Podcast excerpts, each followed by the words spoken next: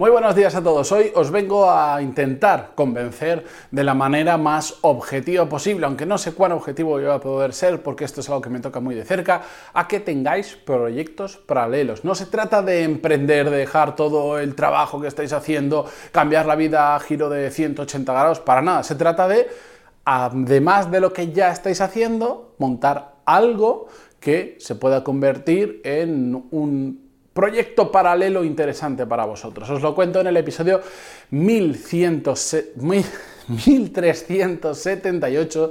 Estos días no estoy para no estoy no estoy fino con los números. Yo soy Matías Pantaloni y esto es Desarrollo Profesional, el podcast donde hablamos sobre todas las técnicas, habilidades, estrategias y trucos necesarios para mejorar cada día en nuestro trabajo. Por cierto, y antes de ir con el episodio de hoy, Hoy es martes, martes 27 de diciembre, ayer lunes 26, aunque no son las mejores épocas para todo esto, no son las mejores fechas, publiqué un nuevo vídeo en YouTube que se llama eh, La fórmula del éxito, básicamente. Hablo sobre ello, de cómo, eh, cómo tener éxito profesional. No dudéis de lo que estoy diciendo, aquellos que me conocéis, de, ¿de verdad he hecho un vídeo de esos? Miradlo y después en los comentarios me decís lo que opináis.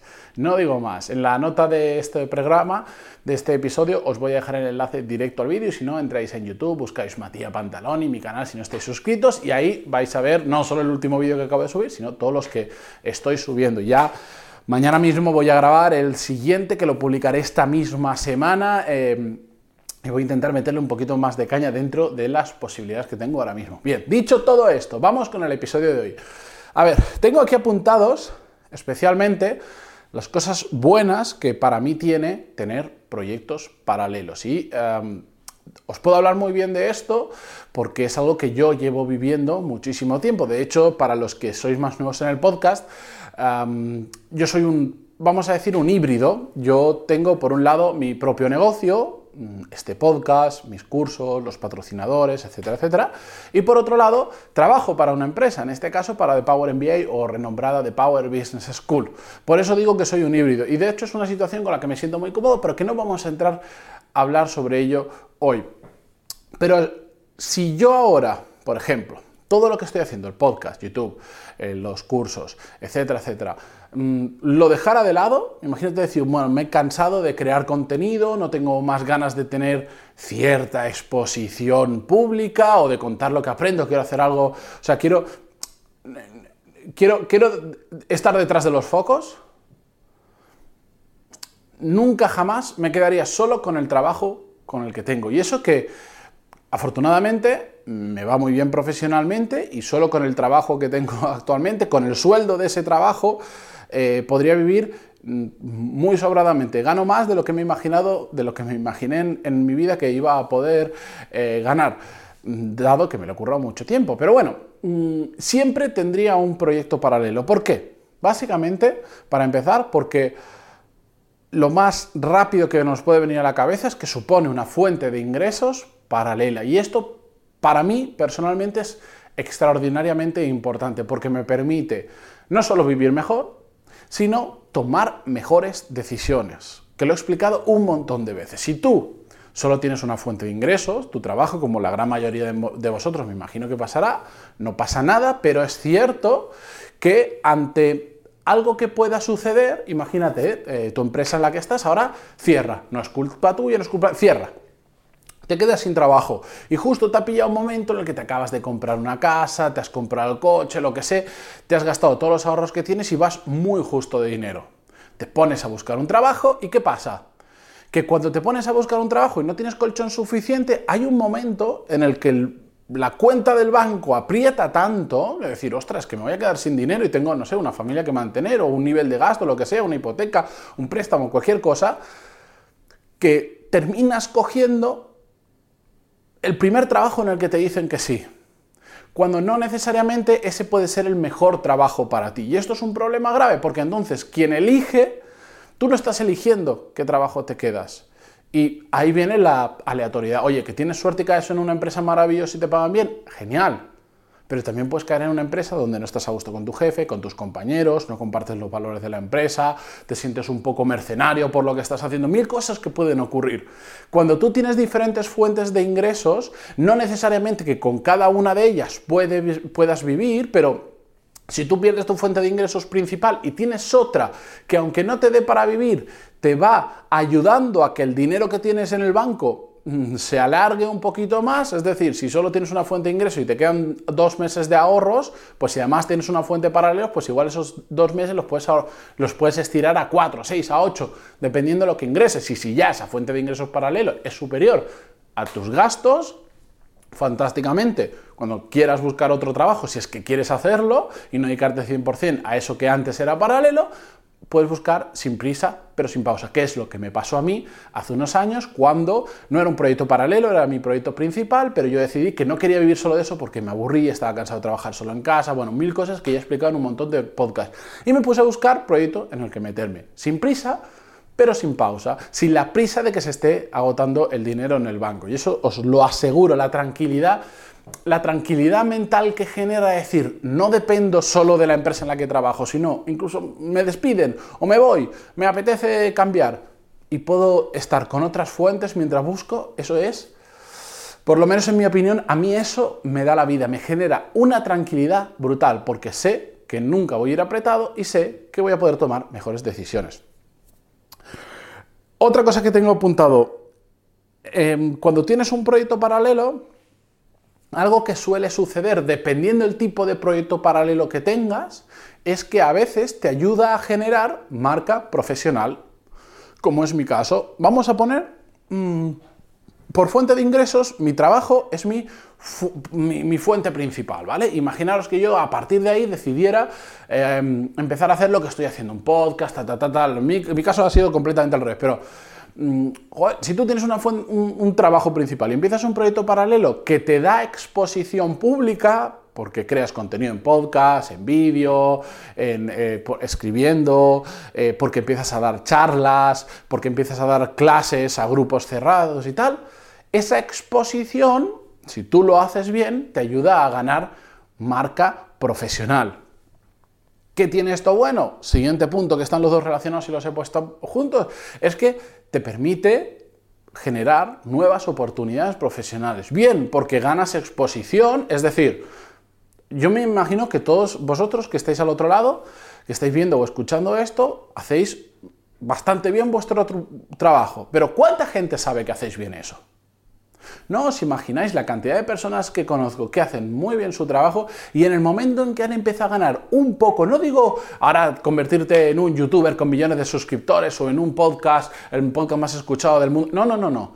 Un poquito de exposición, la cantidad de, de oportunidades de negocio que les han surgido, simplemente porque levantas la cabeza y de repente la gente sabe que estás ahí, saben que eres muy bueno, yo qué sé, con Excel, saben que eres muy bueno creando equipos de ventas, saben que eres muy bueno haciendo performance marketing, saben que eres muy bueno, lo que sea. Entonces otras personas lo ven y dicen, ay, este igual me puede ayudar dando una charla, dando una conferencia, creando este contenido para mí, etcétera, etcétera. La cantidad de casos que conozco, uno que tengo muy cerca de un amigo mío, literalmente con un post de LinkedIn, él tiene, no sé, 9.000 contactos en LinkedIn, una cosa así, puso un post que directamente dijo, oye, he dejado de trabajar en la empresa en la que estaba y voy a ofrecer mis servicios de, consultoría en ventas, ta, ta, ta, ta, Quien esté interesado, mm, os dejo un enlace y podéis agendar una llamada conmigo a ver si puedo entender vuestro problema y cómo os puedo ayudar. Eso pasó en marzo. Hoy en día vive solo de eso. No crea más contenido. No es que digas, bueno, es que todo, todo le ha venido a raíz literalmente de una publicación, de ganar exposición a su trabajo, decir, oye, hago esto, me dedico a esto, lo antes lo hacía aquí, acá, papá, eh, evidentemente no se trata cual, si tú coges y pones, oye, a partir de, imaginaros, si yo ahora en LinkedIn digo, a partir de ahora voy a hacer consultoría aeroespacial para enviar cohetes a la luna, ¿cuántos clientes me van a salir? Cero ¿Por qué? Porque yo no me dedico a eso, yo no, no tengo un recorrido detrás, un historial, no puedo demostrar, no tengo autoridad en ese campo, etcétera, etcétera. No seamos tampoco kamikazes, que esto es lo típico, que te haces un cursito de marca, marca personal que venden por ahí y te dicen que puedes ayudar a otras personas a crear su marca personal o que puedes ayudar a otras personas a vender en internet o que puede no sé cuánto y lo publicas y no te compra nadie. Casi, todo, casi todas las personas que hacen eso no venden un colín. ¿Por qué? Pues porque no sabes de eso, ni tienes un recorrido detrás que te avale. Pero en lo que tú eres bueno en tu trabajo es bastante fácil ganar un poquito de exposición y aprender a generar nuevas oportunidades. ¿Qué es lo bueno de generar oportunidades tú? ¿Qué tú eliges? Cuando tienes capacidad de generar más oportunidades de las que eres capaz de gestionar, tú eliges. En cambio, cuando tú no eres capaz de generar oportunidades, simplemente las que pasan, si eres capaz de cogerlas, pues le vas a tener que decir que sí. Lo mismo que pasa con el trabajo.